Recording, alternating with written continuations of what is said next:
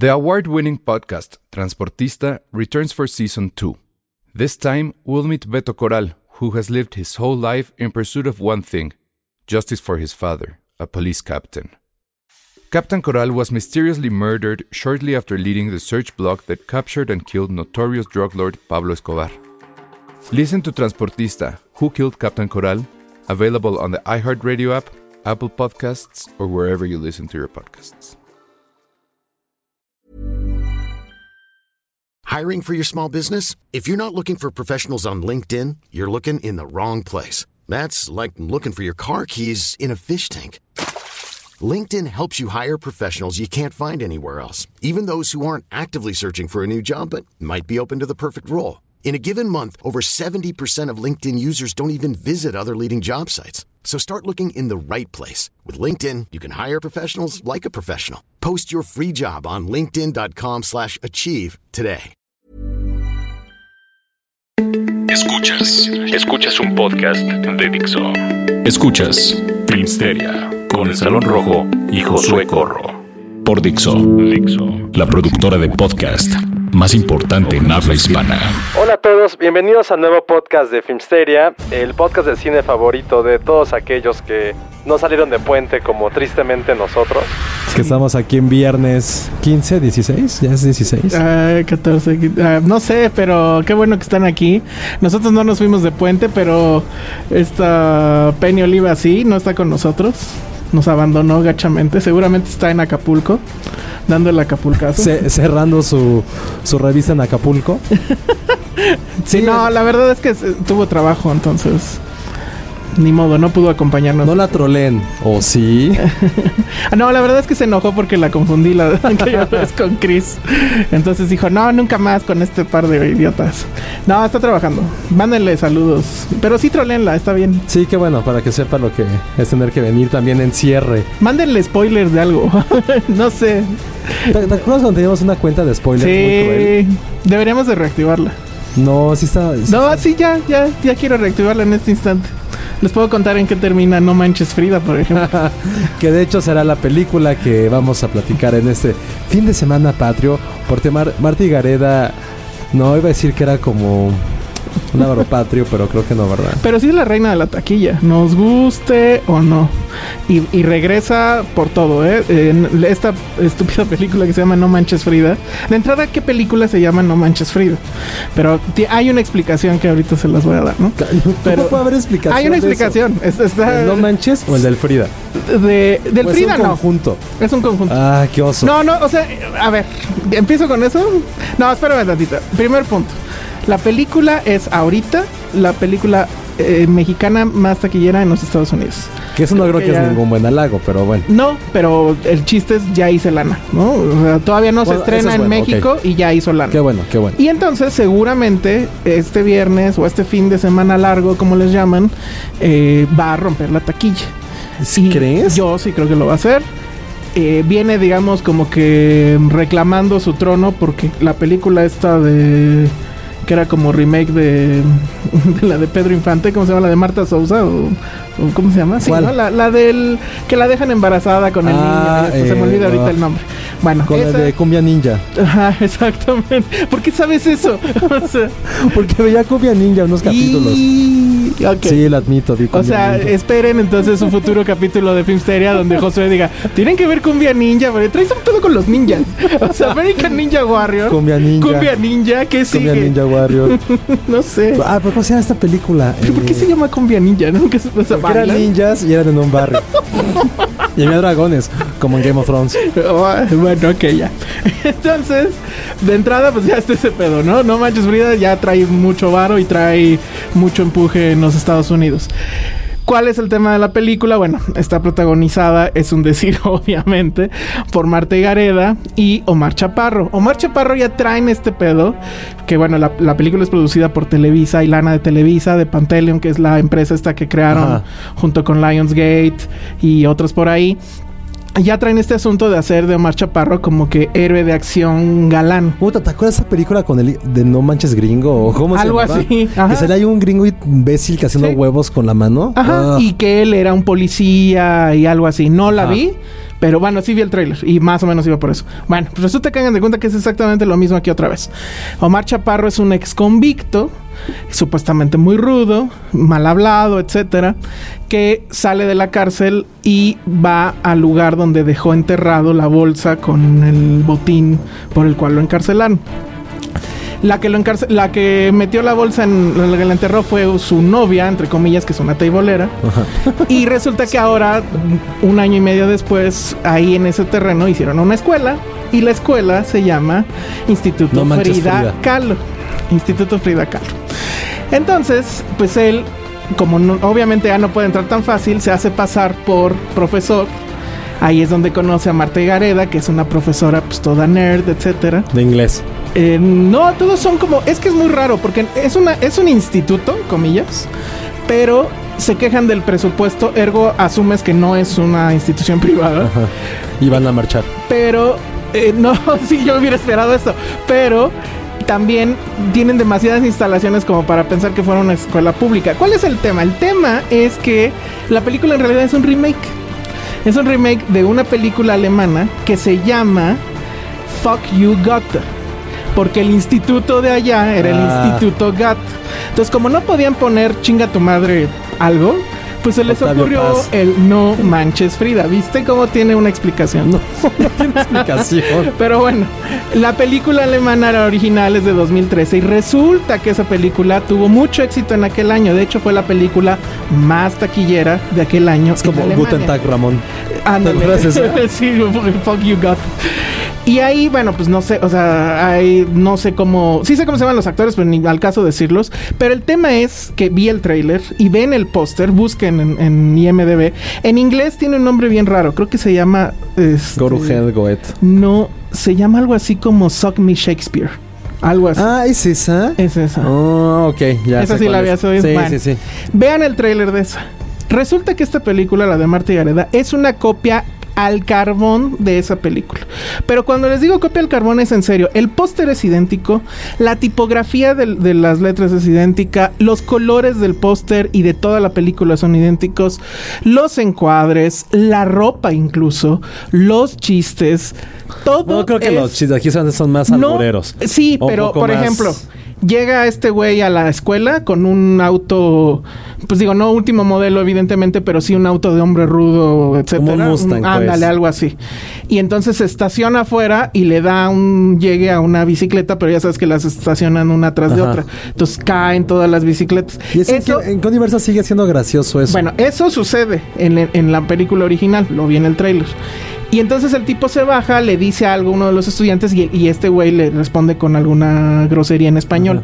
No sé si en la, en la, en la original conteste con una grosería en alemán, pero el chiste es que el gag es el mismo, ¿no? O sea, traen a otro gag, por ejemplo, ahí en el tráiler donde meten a un niño a, a una tienda, a una maquinita de golosinas. El mismo gag está presente. O sea, ¿Quieres saber algo muy malo o Ah, muy bueno.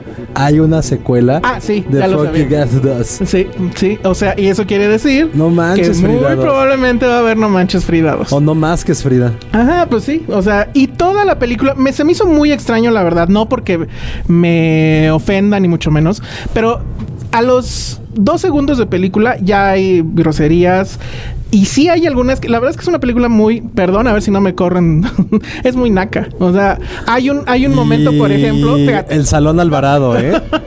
hay, hay un momento, por ejemplo, que llega Marta Gareda y le dice al personaje de Omar Chaparro, le quiere agradecer por no sé qué cosa que hizo.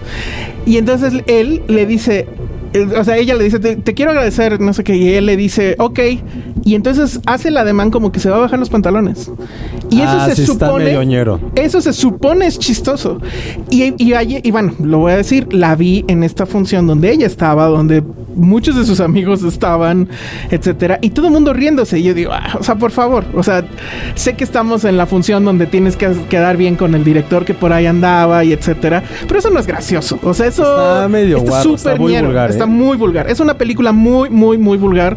Y me llama la atención porque usualmente Marta y Gareda, si bien sí aplica el, ay, pendejo, y, y ya sabes, te ríes, ¿no? Porque solo hay uno o dos Sí, es, pendejos. me- es medio México Sweetheart, ¿no? Un poco. Ajá, ajá. O sea, no hay, tampoco es que haya muchas actrices de cine.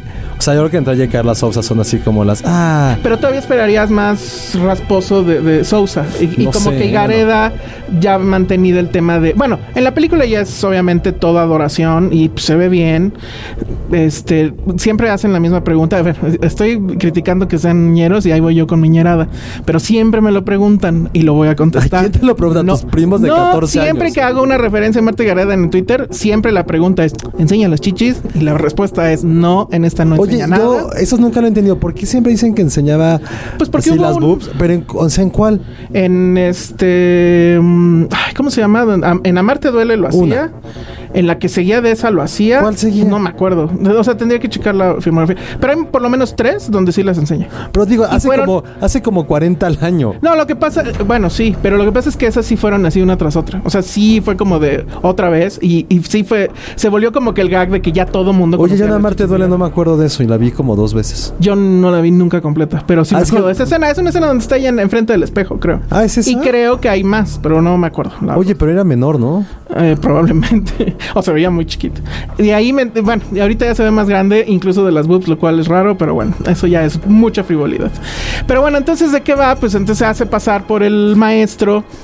El tema es que todo hay un grupo ahí que le llaman cuarto B. En la prepa los grupos se siguen llamando cuarto B y así. En la prepa no, ya que ¿Verdad que no? Pero como en la original así los llaman, pues aquí lo siguen llamando así. Por eso era mi tema de. Se supone que estamos en una primaria, estamos en una prepa. Obviamente los A lo adolescentes. mejor telesecundaria. ¿Es en un pueblo? no, se ve que es en la ciudad. De hecho, ella vive en la Condesa, obvio. Pero la escuela nunca, no se ve bien de dónde es. Se ve que sí lo... Se buscaron como que una escuela que ya estuviera... O un edificio ahí medio derrumbado. O sea, sí parece escuela, pues. Pero sí está completamente...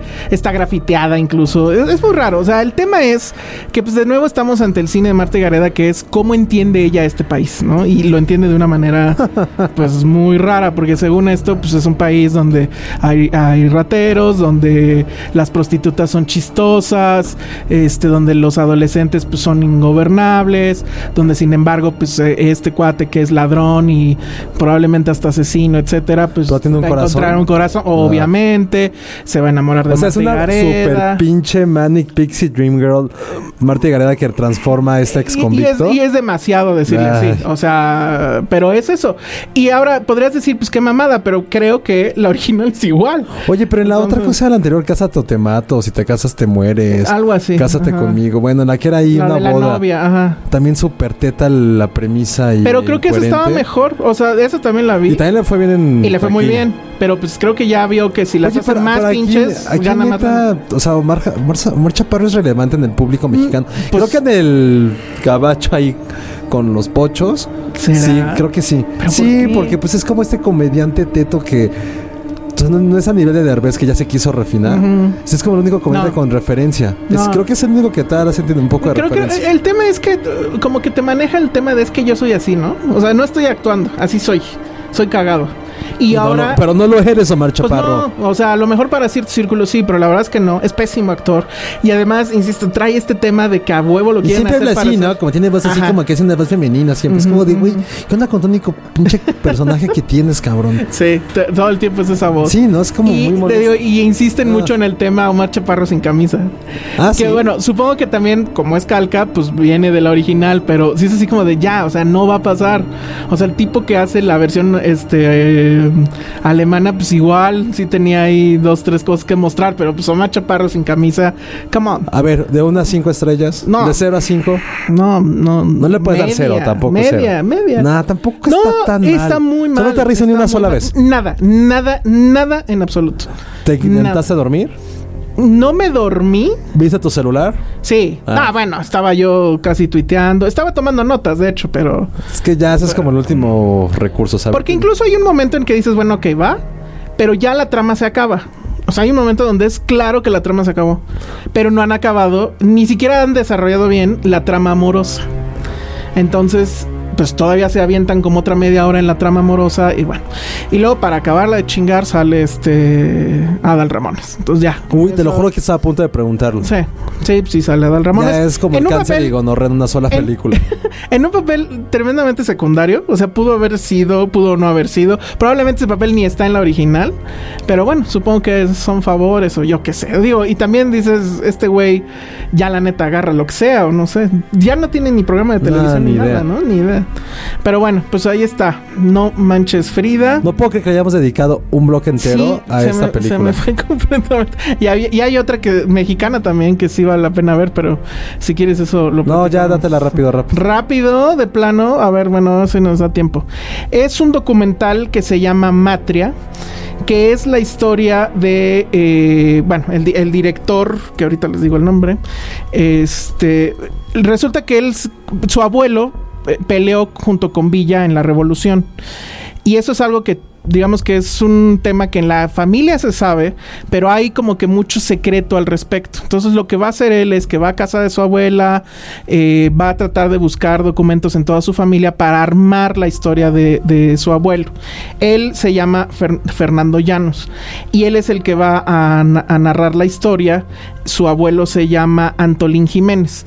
Entonces el tema es que él al momento de estar recreando o bueno reconstruyendo su historia de familia va a ir descubriendo también una historia que en realidad habla de México, es decir, eh, de cómo fue la revolución, de cómo los revolucionarios después de que dejan las armas se fueron a la política. Y hay un secreto ahí medio oscuro que, que es el que como que... mm, es lo que hace interesante la película. Dura nada más una hora, lo cual está muy bien para un documental y demás. Pero la verdad es que lo hace muy, muy bien. Es medianamente entrañable la historia y sí te habla mucho de cómo fu- fue la revolución, ¿no? Este tema de los que se lanzaron a la guerra, pero terminaron en la política, terminaron haciendo dinero y en el caso de este personaje, en una situación muy oscura que terminó marcando a la familia y que, bueno, obviamente no les voy a contar. Vale mucho, mucho, mucho la pena. Vayan a verlo. No tardan mucho en verlo, una hora. De Fernando Llanos. Muy buen documental mexicano. Y bueno, vámonos a lo que sigue. vámonos a lo que sigue. Filmsteria. Estamos de regreso aquí en Filmsteria y vamos a hablar rápido de otro estreno de este fin de semana. Un estreno que eh, tuvo mucho, o sea, dio mucho de qué hablar, ¿no? Porque según esto fue la película que desbancó a Suicide Squad en De taquilla. en- ajá. Y nadie, daba- nadie apostaba un peso por esta película, ¿eh? Yo la verdad es que la vi y, y sigo sin entender por qué la gente estaba tan emocionada. Es eh, Don't Breathe, No Respires de Fede Álvarez, director eh, español, que creo que esta es su primera incursión en el cine norteamericano así completamente, no estoy muy seguro. ¿Y de qué va la película? Bueno, pues es un grupo de adolescentes. Eh, lo que pasa es que el Es que tema son es... adolescentes ya, no son como, No, bueno, sí, bueno, Bueno, ¿qué se será? ¿Veintitantos? ¿Será? como universitarios ya. Ajá. Más universitarios. Exacto. Tu público que- favorito. Mi público. que esto. Quieren robar una casa. Son como que ladronzuelos de. Que se roban carteras, etcétera. Pero pues necesitan varo. Una de ellas ya está harta de su familia. Tiene una hija. Necesita dinero para irse. Y que es bien guapo. Y está bien guapa. ¿Quién es? Es Jane Levy, creo, ¿no? Sí, salía en, en- Ah, esta serie se me fue el nombre. Suburgatory. Suburgatory, que es una gran, gran, gran serie. Lástima que la cancelaron muy pronto. Y también salía en la serie de Bill Dead, creo. No, en la película. En la el película. remake, así, Ah, pinchísima parte. Ah, malísimo. Que creo que también es de Fede Álvarez. Creo que si sí, ahorita la que lo estoy viendo. Ujú. Sí, es así. Entonces ya lleva, ya llevaba más en, en Estados Unidos.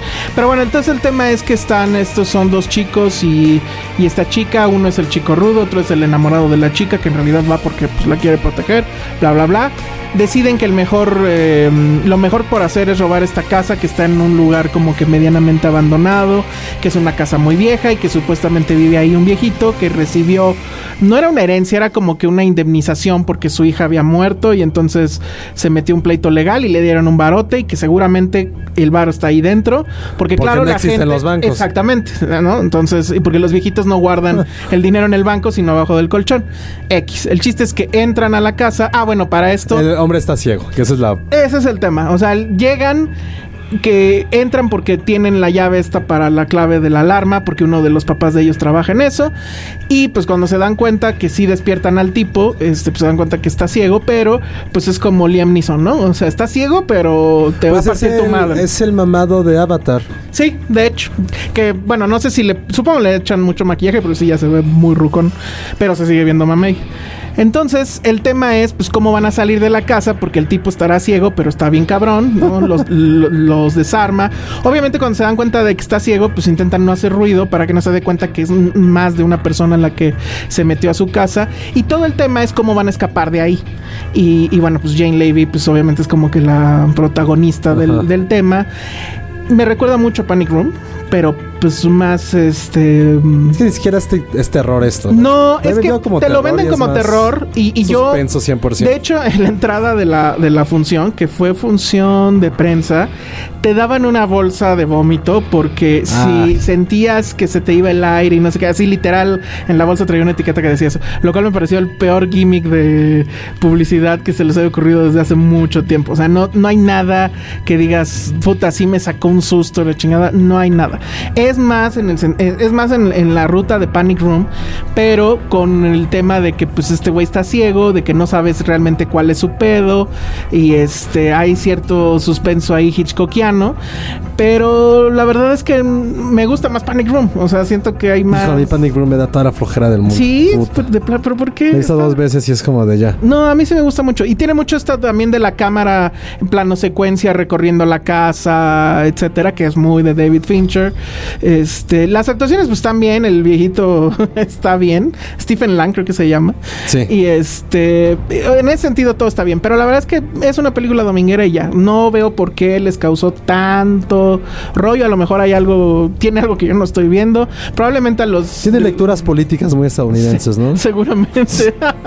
Seguramente habla de Trump y de la generación Nini, la los huevones que no hacen nada. y Probablemente por de ahí va su éxito. Yo estoy seguro que va por ahí. Pero más allá de ahí, ¿no? Y, además sí es dominguera, dominguera. dominguerísima porque además hay un momento donde el clásico de que le meten a un güey un balazo y el güey se vuelve a levantar y dices, güey, no mames, este cabrón no se va a morir o qué chingados. Entonces ya cuando las películas de suspenso, este, ¿cómo se llama? Terror de sobrevivencia, hacen eso, ya se van a al mejor para, eso era la bolsa. Para vomitar con esas escenas irreales. Muy mal, ¿eh? Muy mal. Y guardé la bolsa porque le voy a sacar foto y se me olvidó ya. No sé. Ah. Sí, porque sí fue muy ridículo. Pero bueno, pues ahí está, si son muy fans de No, y dominguera género. para este puente. cualquier género que sea. Porque... Ya, para el puente está bien. Sí, Punto. para el puente está bien.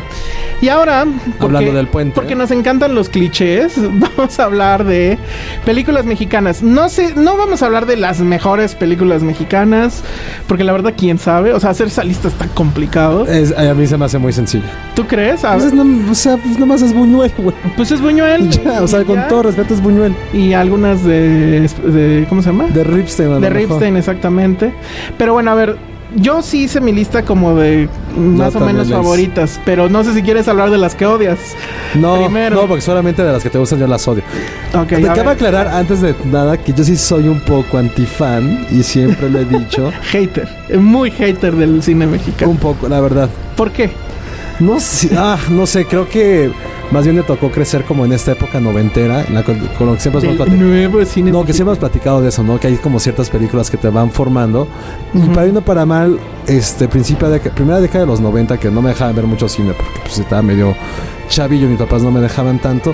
Si era pura película pinchurrienta de Vicente Fernández, Sí. Cantinflas, mira, Pero es que más bien era lo que... eh, eh, ahí el problema era la distribución, ¿no? Sí, también. Porque sí se estaban haciendo películas interesantes, pero O sea, me acuerdo que la primera que intenté ver en el cine, y no fue por mí, sino porque me acuerdo que mi hermana tuvo que verla por algo de su escuela, fue Cilantro y Perejil. Mm, Que la neta haberla visto como a los 8 o 9 años era así de, güey, ¿qué carajos es esto? Y más bien como que para bien o para mal, crecí como un poco con este estigma del cine mexicano.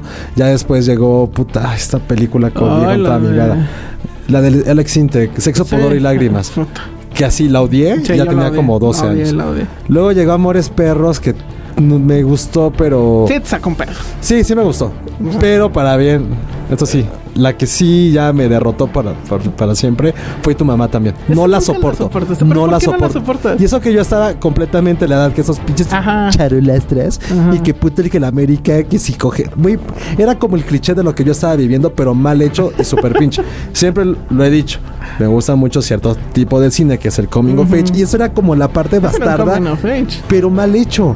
Era como a huevo quiero ser coming of age mexicano y romper el género. O sea, siento que Mm. el guion de los cuarones, cuarones, cuarons, De los está- creo que estaba muy premeditado para hacer este cine, este, como de discordia, algo que rompiera. O sea, creo que estaba premeditado para hacer eso. No fue un cine Yo- natural.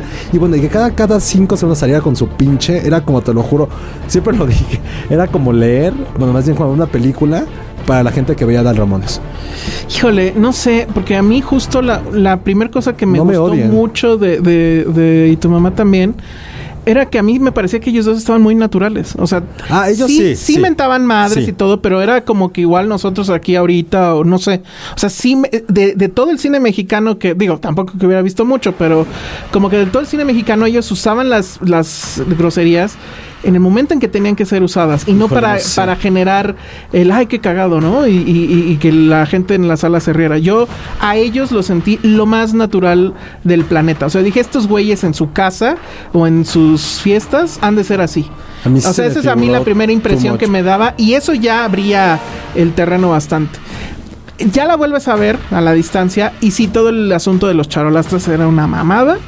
Todo el asunto de que puto el América y etcétera, pero Y esta, pero esta lectura social de que esto se llama Tenoch, pero es poli- porque el papá es político y la Ajá. corrupción y este Bueno. pobre que coge co- ya se, se ¿Y me no? hacía Eh, pe- o sea, es que no. digo, se me hacía muy forzado, era como el cliché tras el cliché. tras Pero el es que es algo que no se cliché. había dicho según yo en el cine. O sea, estaban Ah, ahí criticando a esta generación de yuppies, eran, de papás de políticos que estaban este pues en escuelas privadas. Bueno, que estaban en el ITAM.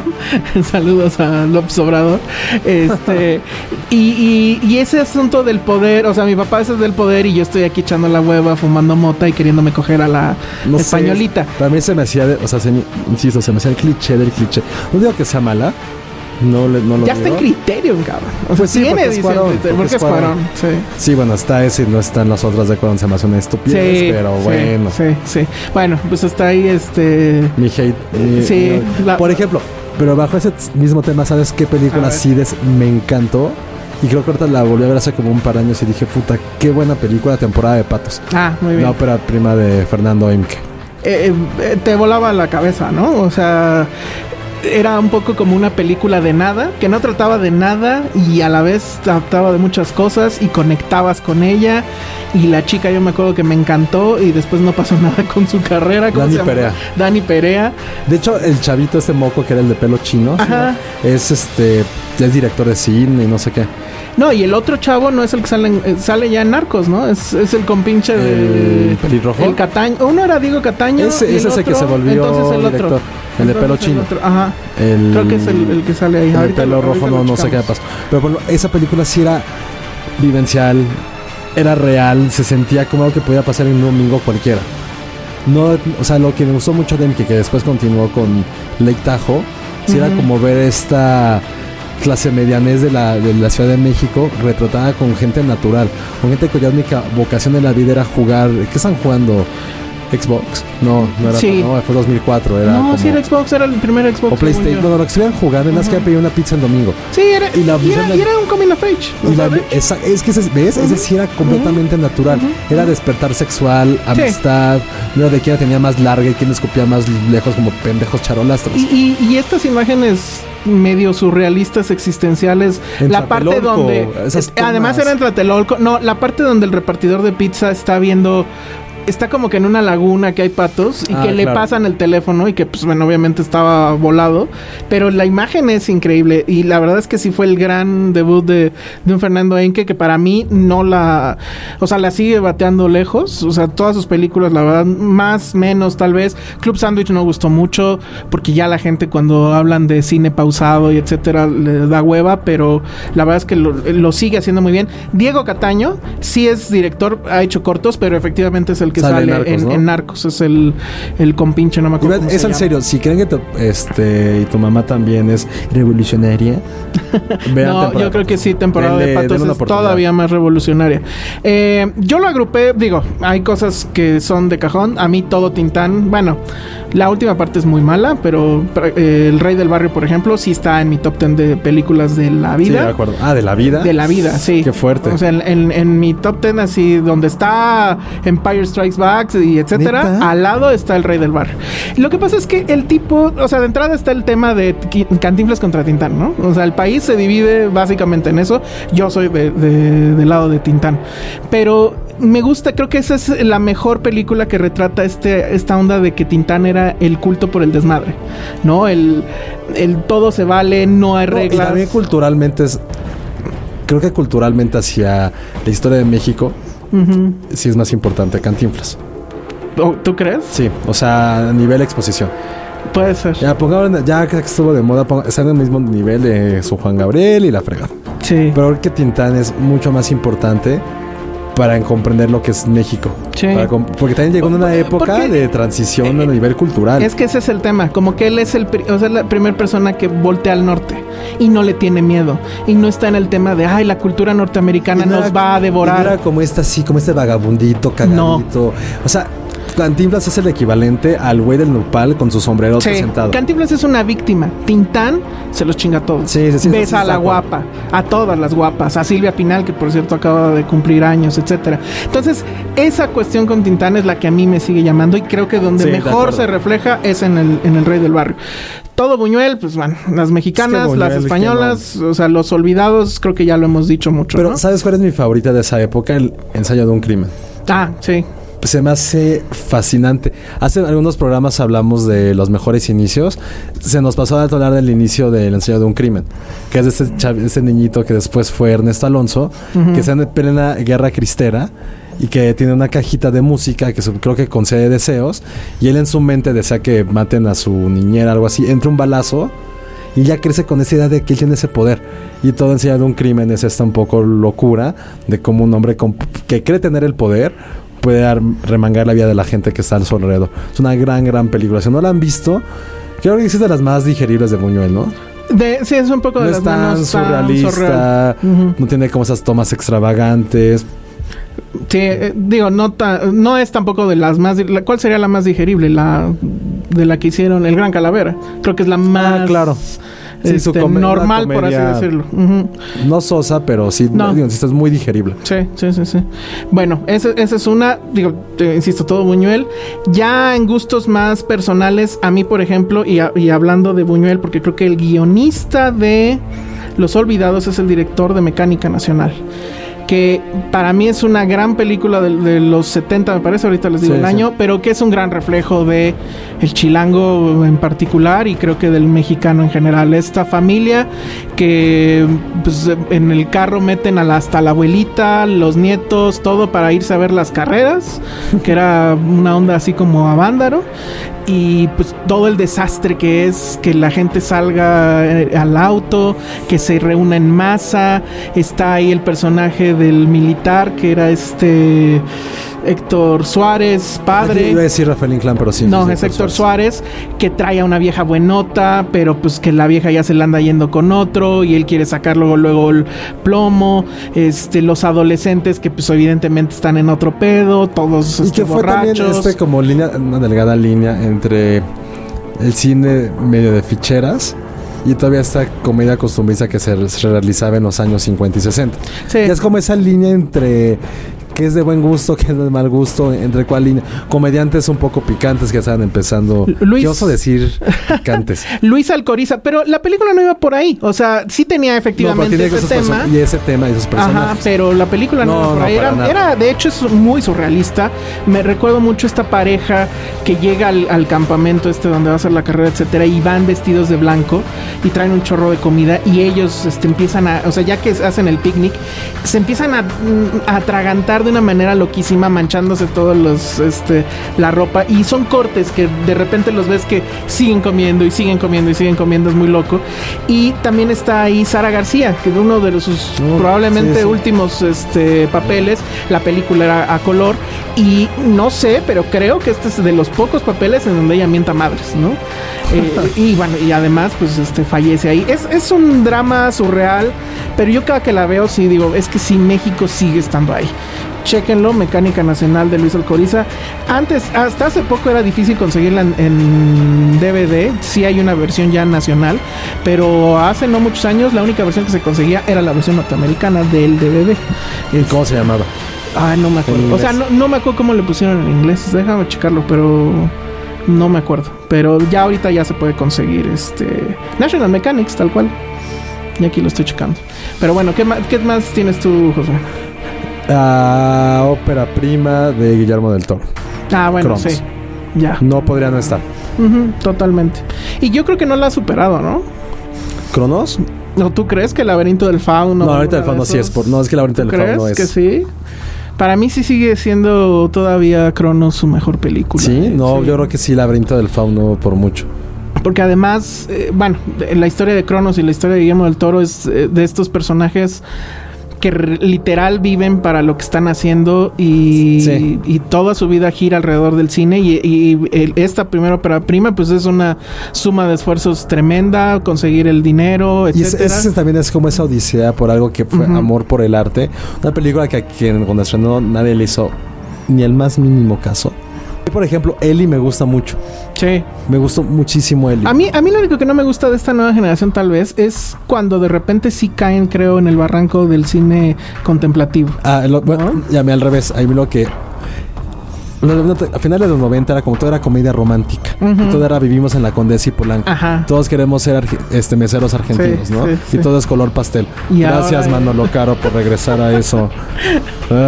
Y después llegó Iñárritu y dijo, güey, no, lo urba- o sea, la Ciudad de México no es la Condesa ni Polanco. Es esta madre urbana, ese desecho tóxico. la Roma. la Doctores. Y volvió a empezar esa como, esa como, ¿cómo decirlo? Como esa moda de que todo era soez. Todo, no, no soez, era todo era No, narcotráfico. Todo, ajá. Todo era Todo es sórdido. Exacto. Todo es sórdido. Y es como estas, eh, y fotografía también como sobreexpuesta, ¿no? De- Y luego- con granos. Y luego empezó esta parte Que muy obviamente era una. creo. Ajá. Así Sí. tenemos que decirle directamente arraigadas. Sí. Una parte contemplativa. Y ahorita creo que si hay como una tendencia que a mí también me está hurtando un poco, es pum, voltea a ver a los migrantes. Sí. ¿Ya cuántas películas llevamos de migrantes? No, güey? ya, van por favor, güey. La última que sí nos gustó, me acuerdo, ¿cómo se llamaba? La de los niños. ¿La jaula de oro? Sí. Sí, fue bueno. Creo que esa es buena. Justo acaban de, de- bueno, la película que va a representar eh, a, a México en los Oscars es este Desierto, que también son migrantes. Sí, ya el tema está, creo, sobreexplotado. No que no se haya dicho todo, no que ya no haya nada más que decir, pero creo que ha- hace falta buscar las formas ya de decirlo, porque evidentemente el yo pensé, yo tam- también alabé mucho en su momento a nosotros los nobles.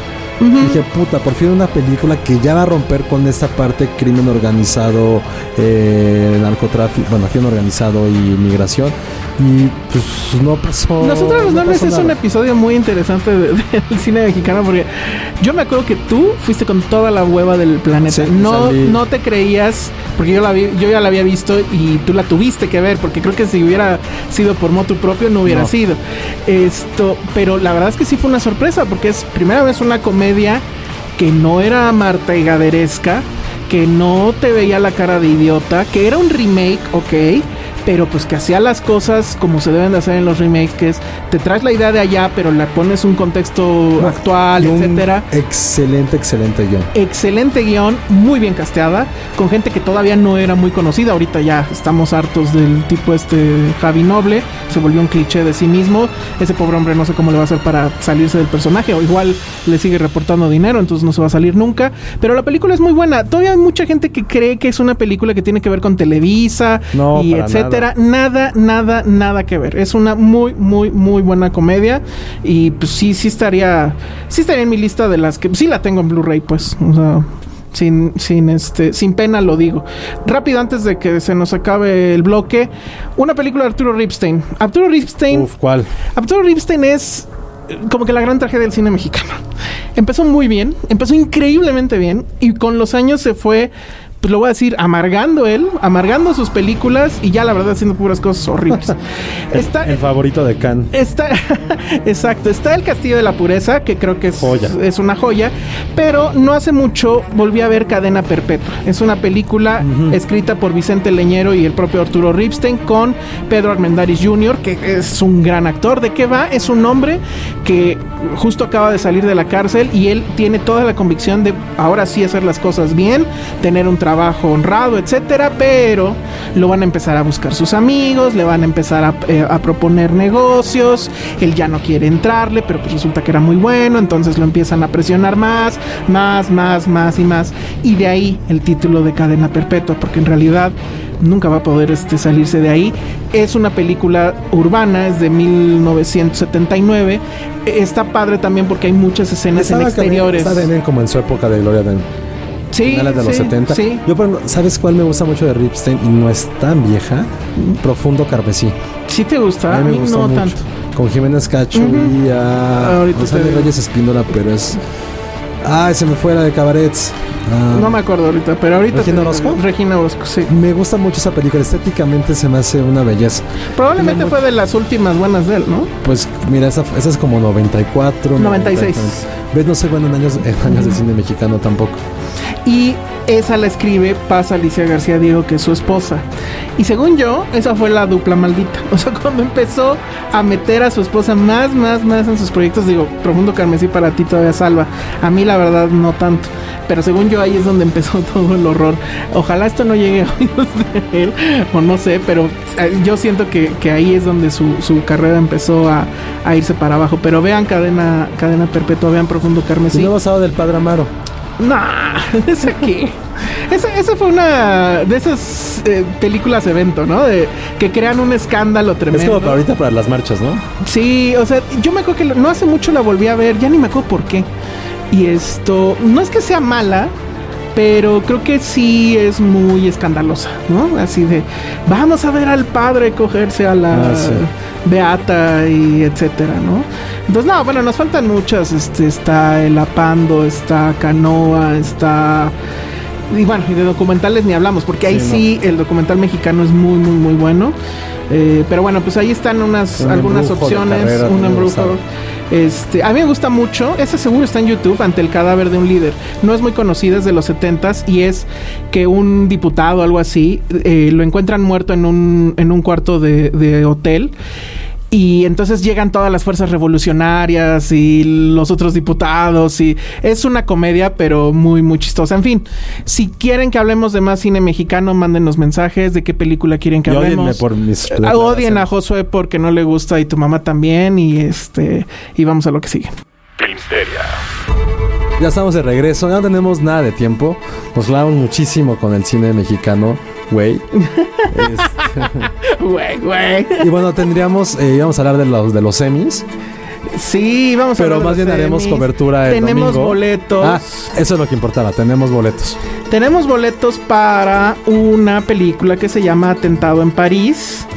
Eh, es una película protagonizada por Idris Elba, que según yo es como que su prueba, o yo supongo que así lo ha de haber visto, como, como que demostrando que sí puede hacer eh, papeles de acción, ¿no? Rumbo al tema de que probablemente lo llamaran para hacer Bond. Que ese rumor cada vez está mm, cayendo más. Bond debería ser Iwan McGregor. Para mí sería el ideal. Oh, yo lo sigo siendo, o sea, ya está viejo, pero lo sigo viendo como si fuera Trainspotting. Pero bueno, el tema es que la función es en Cinepolis Galerías Atizapán. Para que la gente de Atizapunk no diga que no los tenemos en cuenta. Entonces es el lunes 19 de septiembre a las 8 en Cinepolis Galerías Atizapán. Y pues simplemente mándenos un correo filmsteria.gmail.com y díganos que quieren ver a Idris Elba y les mandamos sus boletos. Y también tenemos para algo infantil que es este domingo para la gente que ya regresó de puente o no se fue, eh, para que vayan con los chamaquitos a ver cigüeñas. ¿De qué va esa cosa? ¿Quién sabe? De las cigüeñas que llevan bebés. Ah, súper tema. Ok. Qué miedo, ¿no? A ti ya te ya, tú ya estás haciendo cigüeñas luego, no, luego, ¿eh? no, no, no. Yo no voy a ir a ver esa cosa. Pero ver, un ¿dónde gato, lo siguiente sería un bebé. No, ya. Mándenos un mail a igual a filmsteria.gmail.com. No, De nada más decir, no, no si quieren ver cigüeñas. Ah, Eh, Y ya tendrán su pase doble para que vayan ese domingo. Y- Está muy familiar y muy bonito. Y si quieren boletos para ir a Cinépolis Casa de Arte, porque está el tour de cine francés. eh, Hoy no hablado de ese, trae buenas películas. trae buenas películas. Lo que me gusta de ese tour es que son pocas películas, las ves rápido. Y esto. Y no tienes que estarlas como que persiguiendo mucho, etcétera. Son dura dos semanas. Esta ya va a ser su segunda semana. Entonces mándenos igual un mail a filmsteria.gmail que quieren boletos para ir al tour de cine francés. Y se los mandamos. De ese nada más tenemos. Ya rápido. Cuatro rápido, boletos rápido. dobles. A ¿Quién ver. gana mejor comedia en los Emmys? Ay, ¿quién está? Pues sí, no VIP. Transparent, Modern Family, Blackish, Silicon Valley, Unbreakable Kimmy Schmidt y Master of None. Tendría que ser VIP, ¿no? No sé, ojalá gane Master of None. Pues no creo. Yo pero en tampoco, fin, pero es ¿Quién una- más? Y evidentemente no tengo que preguntar quién gana drama. Eh, obviamente. gana Game of Thrones, ¿qué más? Sí, será. Claro. ¿Quién más está? No está ahí. Mr. Robot, Ajá, House no. of Cards, Downton No sé Abbey, cuál es, no. Better Call Saul, The Oh, Americans, que está increíblemente buena, y Sí. Homeland. Homeland ya ni siquiera debe estar nominado. Ya ni deben estar ahí. No Oye, tiene- pero The Night Of no está nominado ahí. No. Ah, y entonces no voy a ver esa entrega. Está él, ¿no? El, el chavo hindú o no, No, sé. no hay nada de... No hay nada, de The Night Of. Todo mal. No, pues si sigue, Bueno. sigue pasando. El, el, no, ya se acabó. No, no hay nada, ni siquiera como el Es, Limited mini- Series. es miniserie. No Es es- miniserie. ¿Saben qué es lo mejor? Que en reality está American Ninja Warrior. Dijo, no.